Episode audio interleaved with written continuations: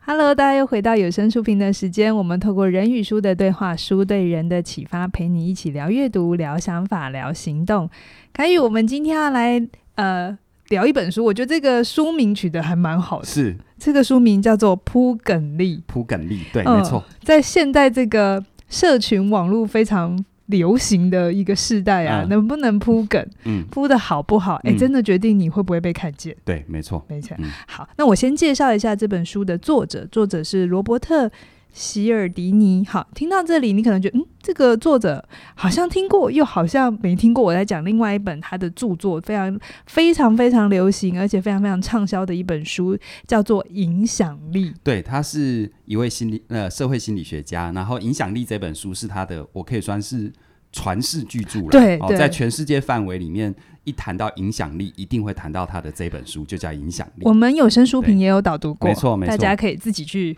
就是把它找出来读是的，好，但是这一次是他的第二本书，叫做《蒲梗力》。凯宇，你可不可以先跟我们说明一下这两本书有什么差别？为什么他写了一本这么这么经典的书之后，还要再出第二本？好。其实我的第一个问题不是设计有什么差别，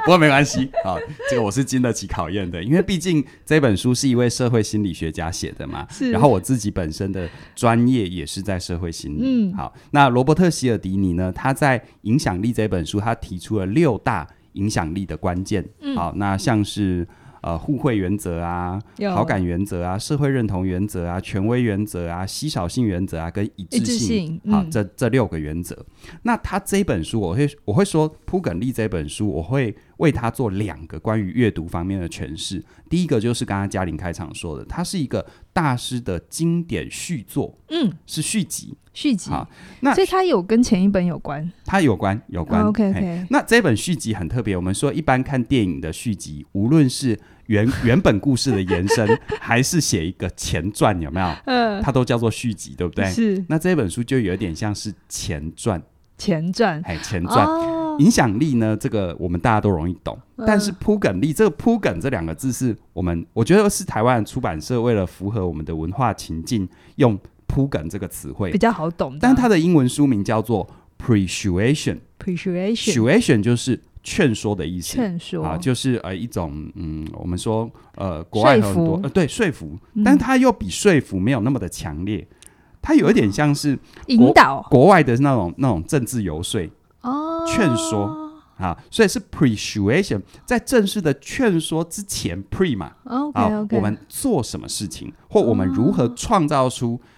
让我们的对象可以被劝说的环境、情境、心理设定。 OK 嗯 OK，就是你真的要影响他之前，有一些前情提要要先满足，对那个氛围要先做到那里。对，所以呢，我觉得你可以把这本书当成是影响力的前传来看。前传嗯好，然后后《影响力》那一本书，这本书里面就有说，影响力是说关于什么的问题，就是到底我做了什么才能够构成说服的要件是什么？而这一本书是在说什么时机？时机从什么到时机？嗯从 what 到到 when？ when 啊中国人有一句智慧话，他嗯说、有些时候做什么事不重要，重点是什么时候做。何时做？对，对我们说刚开，这就是一般我们刚行走江湖还很年轻很嫩，我们都要追求十八般武艺，就是那就追求 what。对对对就对我对我会我什我么我到底做了什么？对我拥有什么？这对样，但到了某个层次之后，我们都知道无招胜有招，嘿 no，然后在关键时刻出手才是厉害的人物嘛。没错，就没说错，就像人家说的，说服话不用多，嗯但贵在关键时刻一句说话就关键好了的话，嗯对，稍微点一下，甚至于一个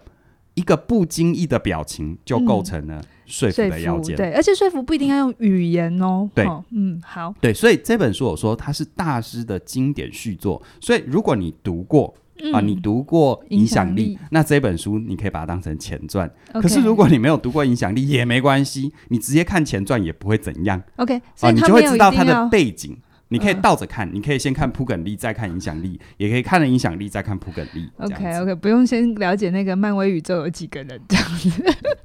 你确定你要讲漫威宇宙吗 因为我啊你确定你要讲一个你完全不熟的东西全吗？不熟， 所以我哪一集都进不了。是不是？对啊，人家也好好好歹也拍了二十几部电影了，实在 是。好，那第二个呢？第二个好，第二个呢，我想哈，你刚刚如果听关于社会心理学，觉得是是两个心理学家在那边讲自嗨的事情，没有关系。嗯接下来我对这本书的第二个诠释就一定跟你有关。嗯，我说哈，这是一本写给一般人的催眠实践手册。催眠实践手册为什么是催眠？对，里面有一段话是这么说，他说：“你要改变对方的心意，你必须先改变对方的心理状态。这真的很催眠的语言欸呢、”对，其实事实上哈，我自己是学社会心理，然后我嗯在研究所学位完成之后，我又去进修催眠。是，所以很多人对催眠会有一个误解，以为它是一种好像很厉害，可以去控制人去做很多事情，特别是呃，你原本对于这件事情是不同意的，然后我嗯是控制你变得同意，是然后会控制你去做很多很多跟你自己原本心意不同的事情好。像有什么魔法，我只对要说了一句话，我我就可以控制你这对，样。但其实这是一个误会啦。哦，嗯我说如果今天一件事情，这待会我们后面也会讲，如果一件事情违背你的价值、根本价值，简直是南辕北辙，那谁来说服都没有用。嗯，怎么催眠都没有用。所以催眠事实上来说的话，就是比如说我举个例子，我们到现在成年了，我们都知道以前老人家跟我们说的一些一些事情其实是有道理的，是。但我们是当下根本就不买单。因为我们的心智状态还没到，，对对，因为老人家是用很粗暴的方式要去控制你，是要去命令你，所以你其实并没有觉得他说要早点睡，你其实并没有觉得早点睡不好，你根本没有到觉得不好的程度。嗯是你可以早点睡，也可以不早点睡。是，但是呢，事实上，老一辈人就是用很粗暴的方法嘛，嗯，就是用很威胁、很威胁、恐吓恐吓，然后再来就是诅咒，呃、控制等等的。嗯但事实上，如果他能够让你，就好像我们带孩子，你带孩子，你不要说啊、呃不要在那里乱画啊，你可以跟他说，你要在纸上纸上画画，还是在那 边画，嗯就是你知它道其这其实就是一种说服跟对催眠了对。我让你觉得有得选，可是对其实我我我就是重点不让你去画在墙上这样。就很多人他其实没有经过心理或者是催眠的训练，他就有一些很奇怪的想象，会觉得啊，这是某些人才做得到，其实不是。嗯你读了这本书之后，你就会知道，其实我们在生活当中，我们无时无刻都在催眠别人，也都在被催眠。没错然，后我们一般人怎么样去创造出一个更容易影响他人的氛围是啊？这本书就是给一般人的催眠实践手册你。刚才想到我嗯们每天都在催眠别人，也被催眠，我就想到两个字，嗯，就是我们现在非常爱讲人 设，人设， 人设就是是一种没错。先铺一个氛围，对他先创造你对于我或者对你的心对，理状想态，象然后这时候，只要我在这个人设范围之内，要你做的任何事是或者说的任何话都成立，你就会买单。没错，真的，嗯没错好，哦所以它并不是什么坏事，也不一定是什么好事，就它看是你中怎么性的用。对，它中性的，就像呃，我们过去在行为经济学或者是呃呃这个这个行为引导上面有很多书籍都在讨论嘛，嗯嗯比如说你到底要不要让人家同意。器官捐赠，啊，对，对你，你是要打勾让他同意我要捐赠，还是打勾、哦让他是不是同意意我要捐赠？赠，对对对这。中间差别很大的。对， 会是一个是九十几趴的，都大家都愿意跟，好像只有二十几，很低很低，很低啦，哪有、嗯应该没有二十几，我记得。就反弹很低低。就可对是其实那都是同一群人，对可是没错他们的意向却有没这错么大没错不一样。没错所以有些时候我们要，你有想要实践的事情，嗯不是只是很用力的去是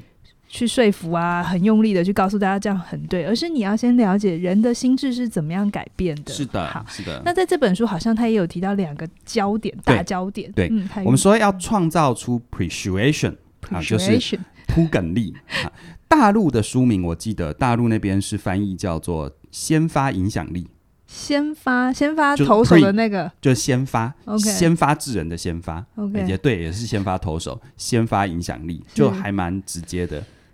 就像 Top Gun 还发一把枪这这种翻译的感觉， 就不不一样我的觉得不一样的思维背景。这两嗯个但是你看哦，这其实也是这本书里面讲的。嗯你说在不同的文化区域里面，用铺梗力可能搞不好就卖不了，啊对，但是在台湾用铺梗力，可这能就是你不用你不用跟他解释，就铺梗。哎，对我要铺梗啊，就买了。所以语词的选用其实也都是对一种说服。这个我待会会慢慢说。嗯所以你刚才讲到了两个焦点，我们要能够去创造出这个 appreciation 铺梗力两个焦点。注意力跟联想，注意力跟联想。嗯我如何引导注意力？我如何创造必要的联想？嗯，那先讲注意力好了。其实注意力最会使用注意力的就是魔术师 嘛，他引导你的注意力他。看让你一直看他的右手，其实他左手在做很对多对事对对对对对，好，所以其实我我觉得像我看很多魔术表演或者嗯是一些脱口秀表演，我觉得它好笑或者它会吸引人的地方，就是它引导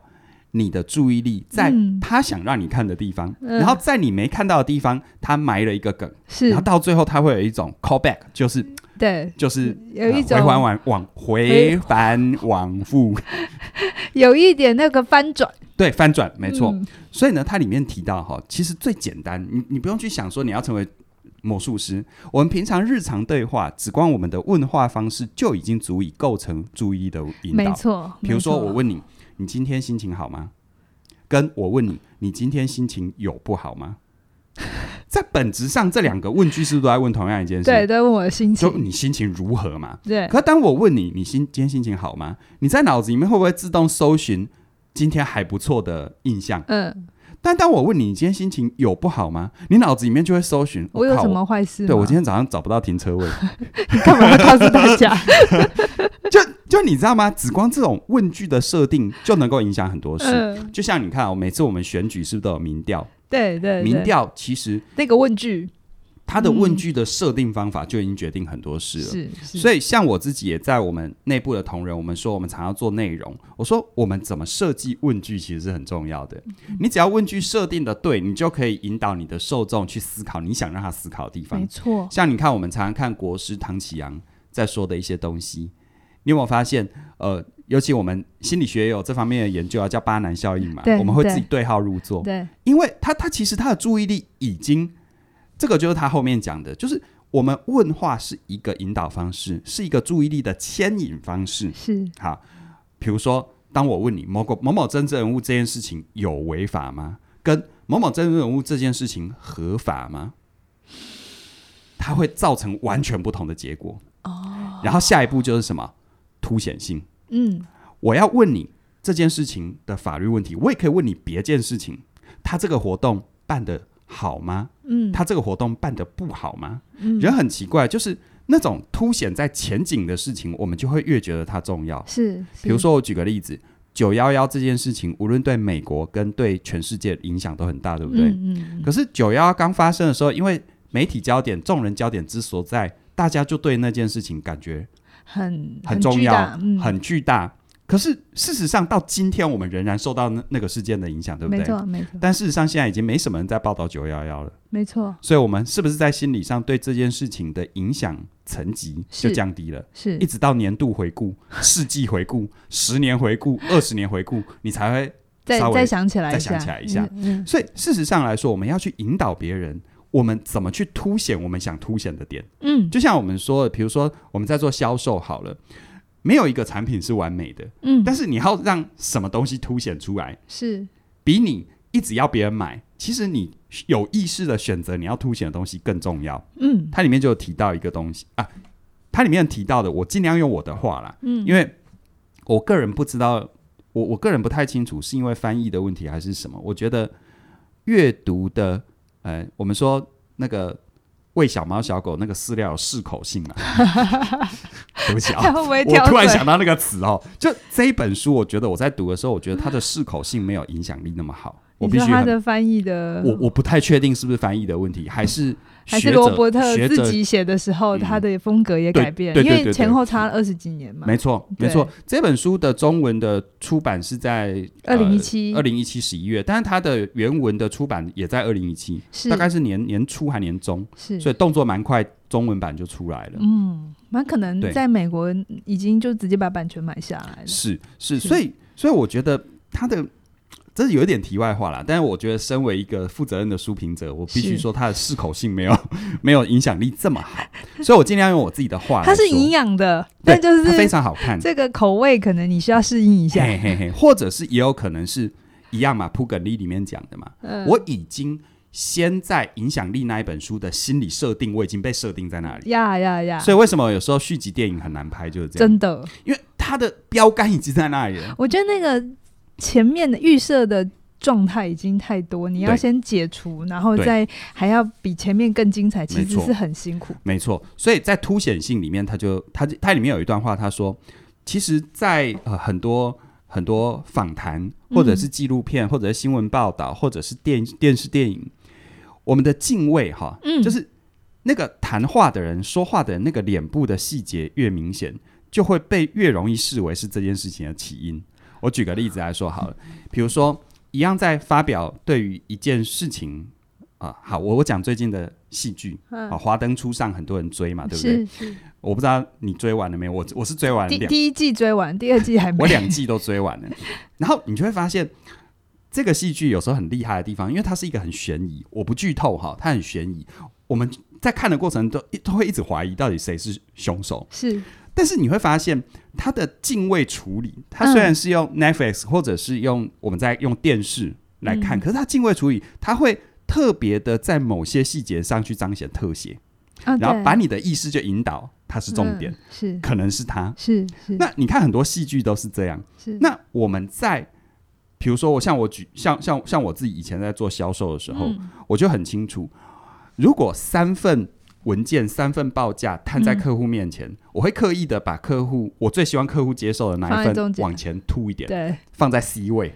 往前凸一点。 C 位是有道理的，你说这小手段 啊，这是我告诉你有用，还是会有。就是有用。其实嗯我想跟大家讲，有的时候你被影响，它真的不是某一件大事或很注意力被 focus 的地方，嗯而是每一件小事他都做对对了。就像对你去五星级饭店好了，并不是只有他张那张床很高级，而是嗯你从踏进去开始，灯光、颜色，然后氛围，你闻到的东西，你摸到的东西，他在品牌设定就已经在那里了啊，对，所以对它不对它不是哪一件事情，是是每一件他事每一情，件事啊，你不是因为他一个点受吸引，你是他的 everything 都吸引你，真的，对嗯，所以这个这些东西都可以理解，就是说我们有时候在我们想要出手做任何的说服跟影响之前，其实你如何引导人的注意力蛮重要。嗯，那当然，这里面有提到三个注意力的黄金。黄金吸引点，就只要是人类几乎都无法抗拒的三个注意力的 Yeah, yeah, 引导点。是哪三个？快说，第一个，性性，啊，食肉色体性、霸体啊，嗯。那性这方面，它里面，哎，你要你先说好了。没有没有没有 没有，就是你看 Netflix 的开场啦，哈，我不知道跟你讲的会不会一样，但是嗯我们在、在戏剧，因为我嗯比较熟戏剧，它也是一样有三个嘛，嗯尸体、肉体跟大体，对，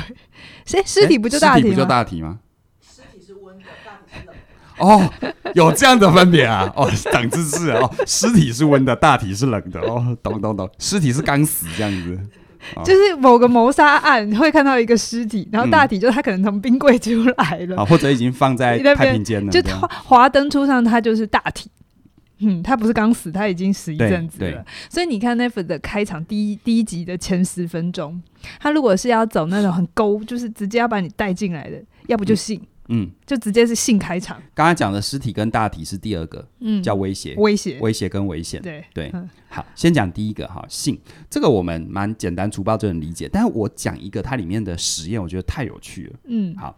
这个实验我直接用白话文说哈，就是说他找一个呃中等外貌的女生嗯，啊，随机在路上去问男生说，呃，我我我的我我有一个手机被被人拿走了，嗯然后你能帮我要回来吗？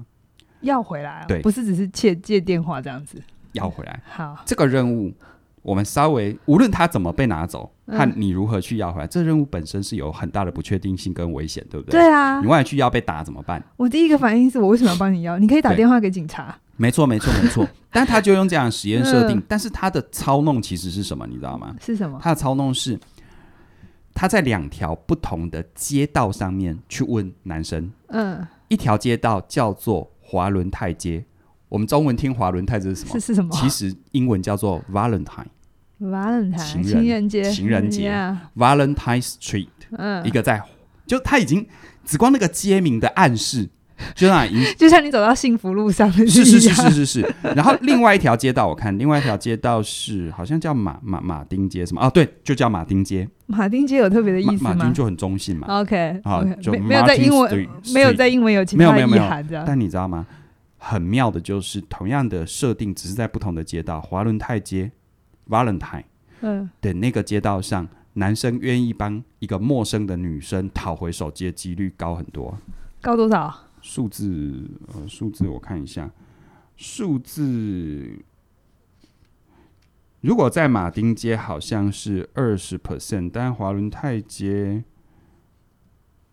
两倍，大概是哦四十 percent， OK，对， OK 大概是四十 percent。。好，所以还是有六成的人没有同意 我刚刚就是把你关起来没有讲的事情对凸显出来。对对对对 对对，所以你刚刚其实补充的很好，就对很多人以为影响力是万能的，好像催眠是万能，其实不是，嗯，其实不是，但是就像你刚刚说的，其实一个饭店会吸引人，它是所有的事情。嗯，我们今天比如说像我们销售线上课程，我们销售任何商品，它绝对不是一段内容或一件事情嗯，构成让人大家完成这个行为嗯，它是要很多东西的累积。嗯所以我觉得我读像读社会心理，就很多人会黑社会心理嗯啊，觉得怎么样？我是觉得黑当然有它的道理，因为有很多实验它很难再重置。是，而且有同样的结果。这个是我自己身为社会社会心理学家，我自己也承认。嗯但第二个是期待，嗯，很多人对于这种事情赋予不恰当的期待。会有一种觉得，喂，我是不是做的这个手段或这个策略就会达到我要的效果？就像很多人在投资，嗯，都会以为我只要读完巴菲特的书，我就跟巴菲特有同样的报酬 率。我不知道谁给你这种信心。嗯对他，而且他其实是做很多很多事情的累积啊。对啊，就巴巴巴菲特，不知道谁问他嘛，就是大家都知道价值投资法就是、嗯，就是那个那个这个呃这个危险什么什么的哈。嗯但是那他说哦，为什么大家都做不到？巴菲特就说，因为没有人想慢慢慢变变有钱，对，没有人，没有人真，就是说，多数人都不会想说去走那个累积的过程。是啊，其实是影响力也是累积，影响力也是个累积对的过程，铺梗也是，它就是它需要一个中国人讲的就是时局，呀或或者呀是造势局局势要到。对，要那要要那个势要到。那像现在，其实我也是渐渐到了，呃，有一点社会历练，我才懂，一个政府如果要推动一件事情，它真的也有的时候要看时机。对啊十几对年啊到了，比如说像台湾的性别可能是比较嗯平等的，嗯，那我们从以前相对还是呃比较传统的重男轻女，慢慢的到现在，其实也走了二三十年对对的光景，然后我们现在才看，从刚开始推家暴都非常的家暴法已经很辛苦喽，就会当时的观念就会觉得，那人家家务家事，事对对对你管对个屁，这就没有样多久，这才三十几年对近期而已。然后到现在我们要谈，我们是整个亚洲的第一个同意同性的嗯婚姻，嗯其实这样的一段路三十年所以我就说哈已，经算快的，就是像前面说的， 这本书是从什么到时机啊？是啊，是从我做什么会有影响力，到我如何造出一个让影响力能够发挥更好的土壤。这是样子。好，那第二个元素，第二个叫做威胁，危险我觉得他翻译威胁，我没有看原文啦，但我觉得是危险、危险恐怖诉求。恐怖，呃，嗯，害怕、恐惧，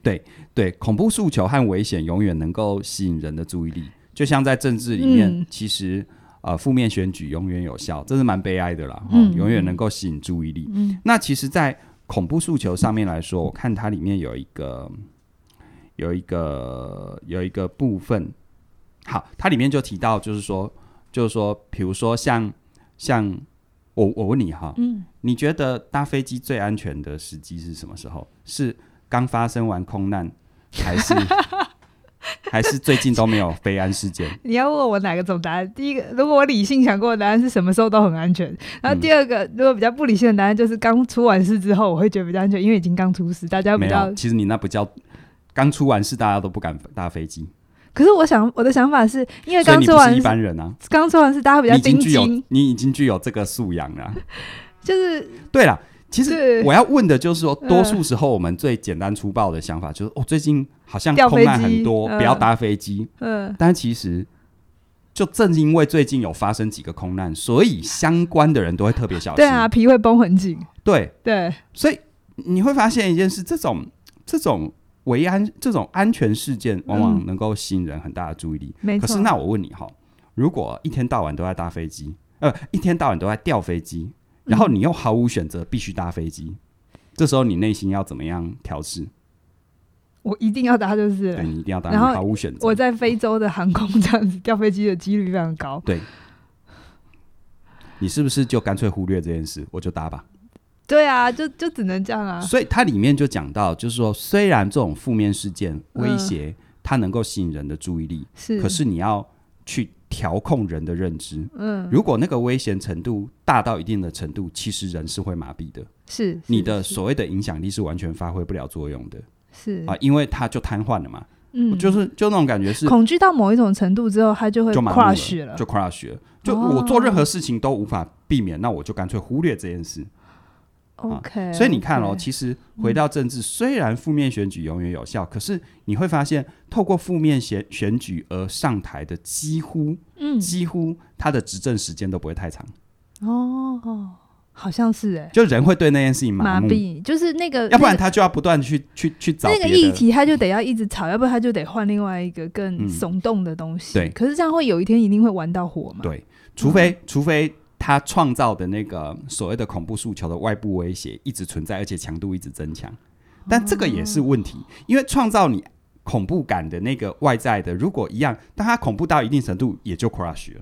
嗯，所以我会觉得哈，就像我们自己常常在辩证的嘛，有些标题一定有流量，嗯对，但是能常用吗？不能只能偶尔，对，很偶尔，它对才会有用。如果你常常用，就麻痹了。所以无论是影响力还是铺梗力，这种注意力的引导，它是双面刃啊。嗯嗯，对啊我，觉就得像你一直创造性的吸引，搞到最后，你其实是你的人设会歪掉嘛，真的，对不对？然后你一直创造恐怖的吸引，嗯，也是会让人 crush。对对对，因为所以我觉得好看的鬼鬼鬼鬼鬼片，哈、恐怖片、恐怖片啊悬疑，片，真的、的不是从头到尾杀人哎、对啊，因为那个杀到后来就没有感觉，你就会知道哦，他等一下要被杀。对啊但是而是那种，他大概最血腥大概只有一两幕，可是你不知道什么时候发生。其实我就我就我就我就很怀念我的年代，像我的年代你说西区考克嘛？那不是我年代哦，我西域考克还在拍电影的时候，我还没出生哈、o k 我是后来像那个什么，像我记得小时候像大法师，啊、像嗯鬼哭神嚎、阴风怒吼，我不知道你们知不知道这些电影。哦，那个实在是丽英仔那个后哎面已的经后面了丽。影仔，我完全 没兴趣。对嗯我我讲的我讲的那些，它就是它就是一种他很一种会，悬念嗯，啊、一种悬念，而且它不是它那时候没有这么多的 CG 特效，没有这些东西，啊嗯，嗯它它它就是让你吊在那里这是。样子。好，那第三个吸引人的元素是什么？第，三个，我就觉得其实如果你能够善用的话，它是可以长，它比较能长期比较发长展期用，我 这个我常用嗯。叫做亮点嗯，啊。它的翻译叫做来点不一样的，嗯我会说是亮点，或者是我会说叫做点出盲点、突破盲肠。What's your different？我的就词你的你的不一样在哪里？我的词就是要创造反差。没错没错、嗯，一定没要有错，反差。如果你有的时候说服是这样，你一路都很平，他就像平路，嗯你一定有听过有一些人演讲，他就很平，有没有？一路都、他讲都对，但就很平。嗯可是我觉得有些好听的东西，哈，演讲啊，或者是课程，你一定要创造高山低谷。你就这样让他走走走走，啪掉下去，然后会嗯被你吓到，然后你还要让他爬坡，就不是只有讲简单的东西，有时候你要跟他讲难的，嗯嗯难的讲完之后，嗯他一定跨学了嘛，就是认知对就是转不过来，这时候对你跟他讲，好，简单讲，对就是什么，于是他就会收到了，因为那个反差是很大的，对，嗯就是有时候我们要说情理之中、意料之外嘛。是是那，像我自己在做内容的时候，我是不是很多课程里我都会点出迷思？对比对如说表达，你要学的其实不是说话，其实是思考，是，对吧？这种东西就是你一听，你一一时半刻，哎，怎么是这样？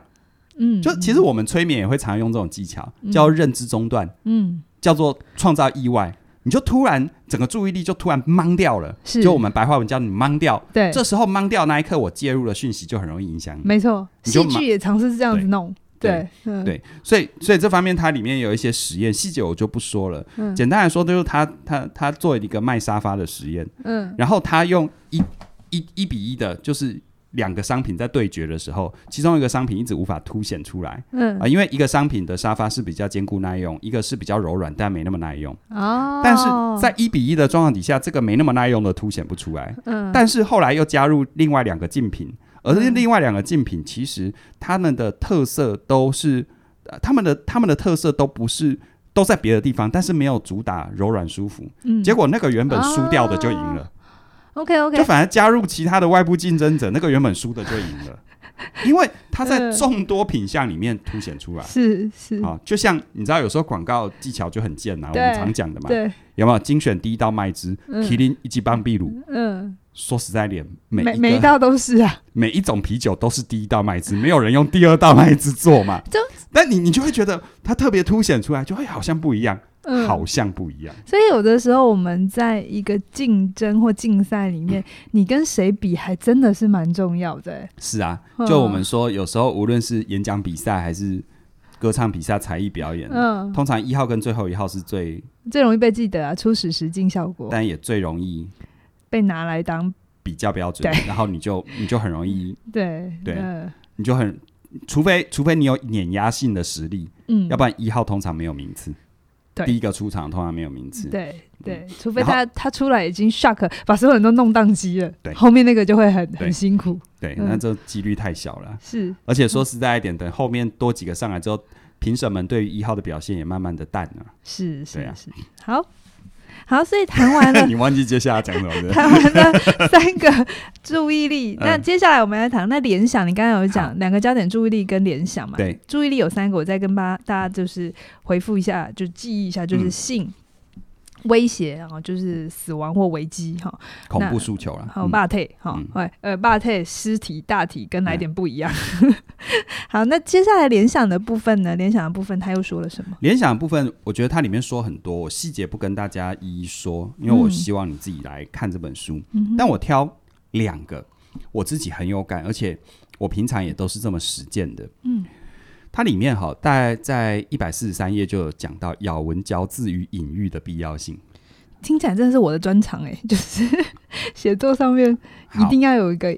所谓的嗯咬文嚼字嗯是什么呢？我觉得像我们自己内部就很清楚，有时候我在看我们的文稿，或者我们是私底下开会，是我就会特别强调，比如说像我们最近来了一位新同事，是因为他年纪跟我们有点落差，是但我就会特别强调，我们在日常语言之之中不要特别讲这件事，是我们可以讲我们中间想法的差异，我们可以直接回到他的想法跟我们不同的事实，是但是避掉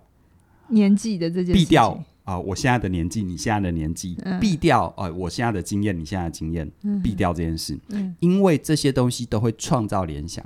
哦这些东西哈，尤其像你看，像我自己在在修改我们的内部文稿的时候，我常常说，你在最后，你在最后在促成别人购买的行为的那嗯些 sales key、啊，那些销售的销售语言销售语言，你绝对要用正面正诉面求表述你对不要用排除诉求，嗯你不要用排除法，你直接给什么你就直接说那个东嗯西。嗯嗯 OK，那为什么呢？因为这些所谓的，它这里面讲的咬文嚼字，其实它跟隐喻是一样的。是当你用的说法，比如说它里面讲到一个保险业务员，嗯我们过去对于保险业务员，但现在应该形象改很多了啦。哈、嗯但我们过去会觉得保险就是说啊、你死了，然后理赔多少？嗯你看死了跟理赔是这些词汇，让你联想到什么？就触眉头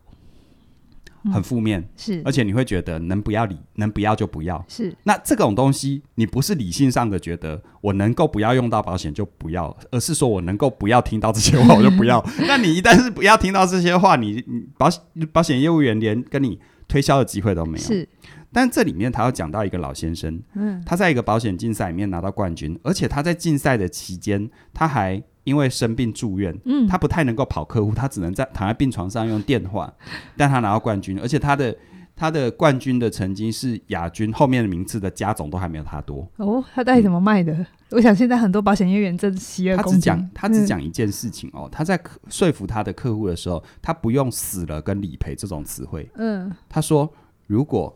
我直接念原原话给你听，他说，如果有一天你退出了生命，嗯这时候你你的保费就就进场场了。了你看哦，死了跟理赔和退出跟进场，哦你看他都在讲同样一件事，可是我所以我说这边的咬文嚼字并不是文字优美，而是你的话给别人什么样的暗联示想对暗示。是你看，像我们做催眠工作也是一样啊。嗯你看前面说的注意力，我们为什么要让你好好呼吸，是让你看怀表，让你是盯烛火，或者是去突然创造一个意外事件去对对牵牵拉引走你你的的注注意意力力当你注意牵引之后，接下来我们是不是让你想象东西，嗯，让你感受东西，或者是我们说日常语言的催眠？是我用隐喻，我用一是句话的对，所譬以喻，我觉得这里咬文嚼字，我把它翻译的更好懂，就是你要知道你的，你要更有意识的使用你的语词哈，它确实是需要一点琢磨的。嗯你刚刚想到那个出出场跟退场嘛，嗯哎。进场跟出场，我就想到台湾有一个戏剧，它就是在演那些殡葬业的生活，然后它的戏名就叫做《出境事务所出》。境事务所。那出境我们会想到什么？就飞机嘛。那我们通常对飞机的联想是出去玩，哎，大我部我到另外一个地方，对另外一个国家，对，然后通常是正面联想，哈、嗯出境跟入境嘛，对， 他出生就是入境嘛，所以我就觉得，哎，这个出境事务所取得嗯是。非常好，你，看哦，嗯其实像殡葬业整个我们对它行业形象的改变，嗯，也是这你十你看年哦来，，嗯你看哦，它是不是开始从从好像我们过去觉得好像是某些印象，嗯好、像过去像殡葬业大家的那个印象都不是很好嗯、，是好，但是他后来你会发现，他开始去改变。他说，他说，他无论是在广告、嗯还是在他们的说法上，嗯啊，，还有他出们进人入员的素质，其实它是循环的。对对对，你觉得要先改变人员的素素质比较容易吗？还是改变他们说话的词汇跟方式？说话，其实改变说话比较容易。嗯嗯，就算他平常就是很很流里流气哈，嗯吃槟榔的样，但他面对客户的时候，先改变他说话说的话方的法。方式呀，你知道人人跟行业都是这样，当你的词汇改变了，嗯，你开始慢慢的你就有余余力去改变其他的外部，是，而这些外部周遭的脉络都改变了，这时候你又能够吸引到嗯他本来要说这样的词汇更容易的人，嗯嗯，他就整个循环。是，所以其实像我自己，我就常常像我就会常常意识我的语言，哎、嗯我我最近的语言是不是好像对某些事情都带着一点生气的感觉？嗯啊，比如说，比如说看这件事情啊，那种人都这样，嗯，那我就会开始有个警醒，是因为其实那是在在我自己，在自你我的催预眠设里头的，我自己已经自我催眠，我就会说，哦，原来这件事情他会这样做。哦，就更 focus 在他就好，而不是一种一概而论的说对，法，其实人哈是人的人生会走成怎么样？你说不是这个世界铺梗给你，是你自己铺出来 的梗。真的，你自己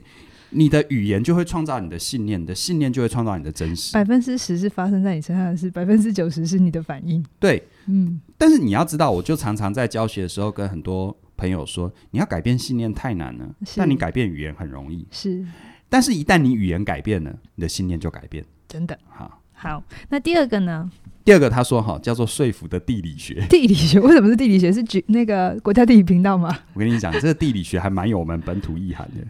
风水啊，风水地理师， 由一个西方学者来讲风水，这是一件蛮有趣的事，他就有反差了，有来点不一样。 嗯，他说哈，其实说服哈，你在正确的地点给予正确的提示蛮重要的。 好，就你在错误的地方，你讲再多都没有用。真的，就你的那个氛围的设定不对，你讲的话嗯再对都没有用。真的。对所以像我自己，我我自己本身就会很强调，比如说，呃，像我最近我们最近在推，呃，在录影的时候在推职场课嘛，是好、那我不知道现在播出的时候在推什么课，我不知道了哈。嗯，我我我我那时候我我像我自己在面对职场很多朋友，我就会特别留意，嗯我就会特别在意他在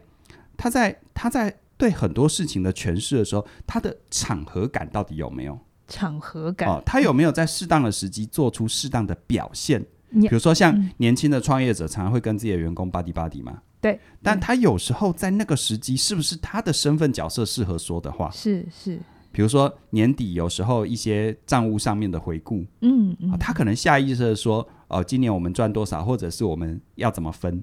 但他可能忽略了嗯，听到这些话的人是谁。哦，啊、你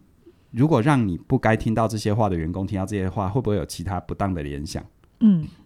对不没对？错？没错，嗯，所以它里面说的说服的地理学，它它就讲到一个叫做医科生症候群。医科生什么是医科生症候群哦？他就说哈，啊，我我直接跟你聊好了。就如果你读你如果你读医学院哈，嗯，你会你有没有你你联想一下，你你觉得你自己会不会因为最近，比如说假设最近读到一些呼吸道的疾病，开始觉得喉咙不舒服？我开始大家有没有那种经验？如果你跟一群朋友聊天，聊到最近的天候变化，然后会过敏，你是不是开始鼻子在痒？我跟大家玩一个小实验哈，你你如果有看这段或听到这一段，你应该接下来会被我暗示。嗯你有数过你一分钟会呼吸几下吗？接下来的十秒钟，你会开始对你的呼吸非常的有感。那你看哦，医科生症候群就是说，嗯很多研究都发现，在医读医学院的学生嗯有很高的几率，他们会因为最近读到的哪些病状而生。而主观陈述上觉得自己有这些反应，有这些病就是了。有这些病，然后读完到下一个就换下一个症 状， 我忽然想到，我以前在学学派，嗯，总共有十几个要学嘛，那每一个每一个这样学，就是学到那个学派，比如说学完形的时候，嗯就会觉得哦自己比较感性，然嗯，后是情是，绪是情绪澎湃，然后学到理情的时候，嗯就会觉得嗯我怎么那么多非理性信念这样对子。对，就然后， 然后读到现实治疗，就是说是你选择的犹豫，然后走到家庭，就会觉得，呃，对，我的家人们每个都有病，这样，对对，然后然后然后都会觉得哦，我只是这个系统的受害者，对对对对，就学到一个就会在那那个那那那一阵子就会 特这就是别医科的，生症候群啊。那你看，你可是放我又觉得很必要啦，对那那你放到大的脉络来说的话，其实就像为什么最近台湾的社会新闻，大家对于网军带风向这件事情，很大家神都奇，嗯，可是我我必须说哈，就是带风向就是他先创造你这个联想，他不嗯直接告诉你什么是他希望你相信的或不相信的，嗯甚至有时候反串也是一样啊。嗯，然后我们常常看到有时候有些网军很低级秀下限，是但我是告诉你他是故意的，是是，他他他在故意在某个立场秀下限，他其实要引导到你你去到另外一反方立边，场。对，所以你没有办法判断他到底是谁派出来的，对啊，嗯对啊，对啊。但这些东西其实都聊到待会我们最后要说的啦。对，所以对我们呃，关于联想也是两个嘛，一个就是使用语言的哎精确其实性、其实它里面讲到很多，是我只是提炼这两个我最想讲的。 OK 对好。那最后，凯宇，你觉得这个铺梗力哈，嗯或者是所谓的影响力，嗯，它到底要怎么使用才会是刚刚好的？哎，这很难说、我也无法回答这个问题。嗯我只讲，因为因为我猜，其实罗伯特希尔迪尼他也很难回答这个问题。嗯，所谓的嗯刚刚好在哪里？所谓的适当使用在哪里？是所以他在这本书的最后的章节，他提到的一个啊，他有一个章节标题叫做，我看一下哈，标题叫做呃，他最后的两章，第十三章叫良心做法，铺梗之前应该有的考量，然后第十四章叫做后续效应，延续铺梗之后的影响力。这两章都在讲一件事情，这件事情听起来有点八股，但我觉得很必要，嗯叫道德议题。我们能不能控制人去做非道德的事？一个嗯老板能，他甚至于里面有讲到这个哦，就一个老板能不能运用这些技巧，让员工做违反良知跟道德的事，嗯在做这个探讨。是是他是科学家啦，哦，是怎样？他是社会心理学家，他就说，其实以他的研究发现，呃，无论是催眠、铺梗、影响，他无法决定性的让一个人去做违反他道德良知的事，嗯他无法。好，所以如果你一直觉得学这方面的知识是想要骗更多的钱，去去去拐骗更多东西，我觉得你死了这条心吧。好，嗯我常常会开玩笑，因为我接受催眠的训练，我就说，催眠如果能够像你想的那样，那这是世界是由催眠师来统治的，对吧？？啊嗯嗯它、其实不是这样。而第二个，那你说会不会有短期效果？承认有的，会会，有的。就像很多时候选举阶段性的恐怖诉求一定会有票，嗯嗯只是你的人生是你你看你你你你只看眼前路，你顾不顾身后身呢？啊，一代嗯宗师。你要打赢这场战役，还是你要赢得整个战争？对就要看你要的对呃是什么而。且而且，其实现在的时代，我觉得这个时代我很难去辨别说它是帮助我们还是害了我们，因为这个时代改变讯息流通很快、它变成说你带风向可以会有很快的效果，是，但也会流动的很快哈、所以呃，眼见它楼起，眼见它楼塌也蛮快的。是是所以我们现在说哈，现世报在这个时代，现世报真的是现世，而且是现实，还蛮快的。好、对对对，所以嗯，影响力到底该怎么用？我觉得有一个东西啦，就是回到我在各种内容提供给大家的思考吧，就是嗯你到底想把你的人生活成无限赛局还是有限赛局？嗯，如果你想把人生活成无限赛局，那你可以在最大的程度去引导别人的注意力，跟创造必要的联想。但是这个背后，其实你有没有你真心相信的核心价值？它不是一个掠夺，它也不是一个剥削，是它是一个创造，它是一个是给予。是嗯是，好，铺梗力听起来本来以为这是一个怎么样让大家讲笑话是讲不是悄悄话，看完之后可以去去去去演脱口秀、单口喜剧这样子。我那时候出版社寄来，然后我嗯看到他放在桌上铺嗯梗力，我第一个想法是这是写写写稿子、写文案这个的书，这个嗯就是我训第训练的 不同。我第一时间我会出版社会，我会请出版社寄给我，就是因为我看到这个作者 OK，OK 二话不说，我看到罗伯特希尔迪啊亚，二话不说，来吧，嗯，他字那么小，我第一天看到这比较 大没的有，他们有寄书讯给我， 书 讯的主旨就有他的名字对了。但听完之后，我觉得一样，就是凯宇嗯一个人最喜欢跟大家聊的，永远就是回到思考，嗯，永远就是你知道你自己在这么做，你要的是是什么？是那这么做你你可以得到什么，或是你会失去什是么？是这都是你要去想过是的。是所有的东西都是方法，不管嗯是影响力也好，或是普梗力也好，呀它都只是手段。呀，可是你最终人生想活成怎么样，是没有任何一个大师可以帮你回答这一题是，的，嗯，是的，好啊，那我们。今天的有声书评就介绍到这边，好久没有工商我们自己的频道了，就是每一次讲完都很久这样子，那我们就好少要这样呼吁大家，就是我们的有声书评在 Podcast 有自己独立的这是的个频好，道，啊无论你是透过 Apple Podcast、Spotify 还是各个 Podcast 的管道呀，都欢迎你订阅我们。对，那呃，打开 YouTube 的吧，YouTube 的话，其实我们蛮鼓励大家有声书评用看的。哦，虽然我们很多东西都可以用听的，可是因为有声书评，我们最近做了非常多的改变嘛，我们有了字幕。对哦，啊，有字幕是一件很辛苦的事哦。 然后再来就是我们会有一些后置，我们很优秀的同仁会在那边加一些有趣的画对面，对，这些都只有用看的你才会看得到。那它也符合 YouTube 的这个使用情境，是啊、就是呃，如果你也有这些东西，有时候就很容易乏掉。嗯那用听的，因为只有单一一个管呃。管感官，所以嗯或许可以听得比较久，可是就少了那么一点，可能有时候一些很有趣的画面，然后对让让你会对这本书会更有印象。对，所以鼓励你可以有声书评用听的，那其他我们其他的节目可以用看的。嗯，对，但无论用看用听，就继续下去。 对对，订阅我们，然后也给我们一些支持跟鼓励，不管是留对言也好，或按赞也好，你的支持都是能够推动我们继续迈向下一个有声书评。现在已经十二零零五到现在十六05十年4七月了，对对对对对对， 小孩都小孩都快要上都大快学上了，大学了。好，继续迈向下一个十七对，年。你看样嗯这十七年，我是不是在铺一个大梗？真的对，这梗还没铺完，未完待续，明白吗？好，好，那我们今天的呃内内容就到这边，今天是有声书评。 你在想，你刚刚在想栏目我的现在名称，对不会对？有三个 节目，我要不要讲错？那期待未来我们继续推出更多更精彩的内容，拜拜拜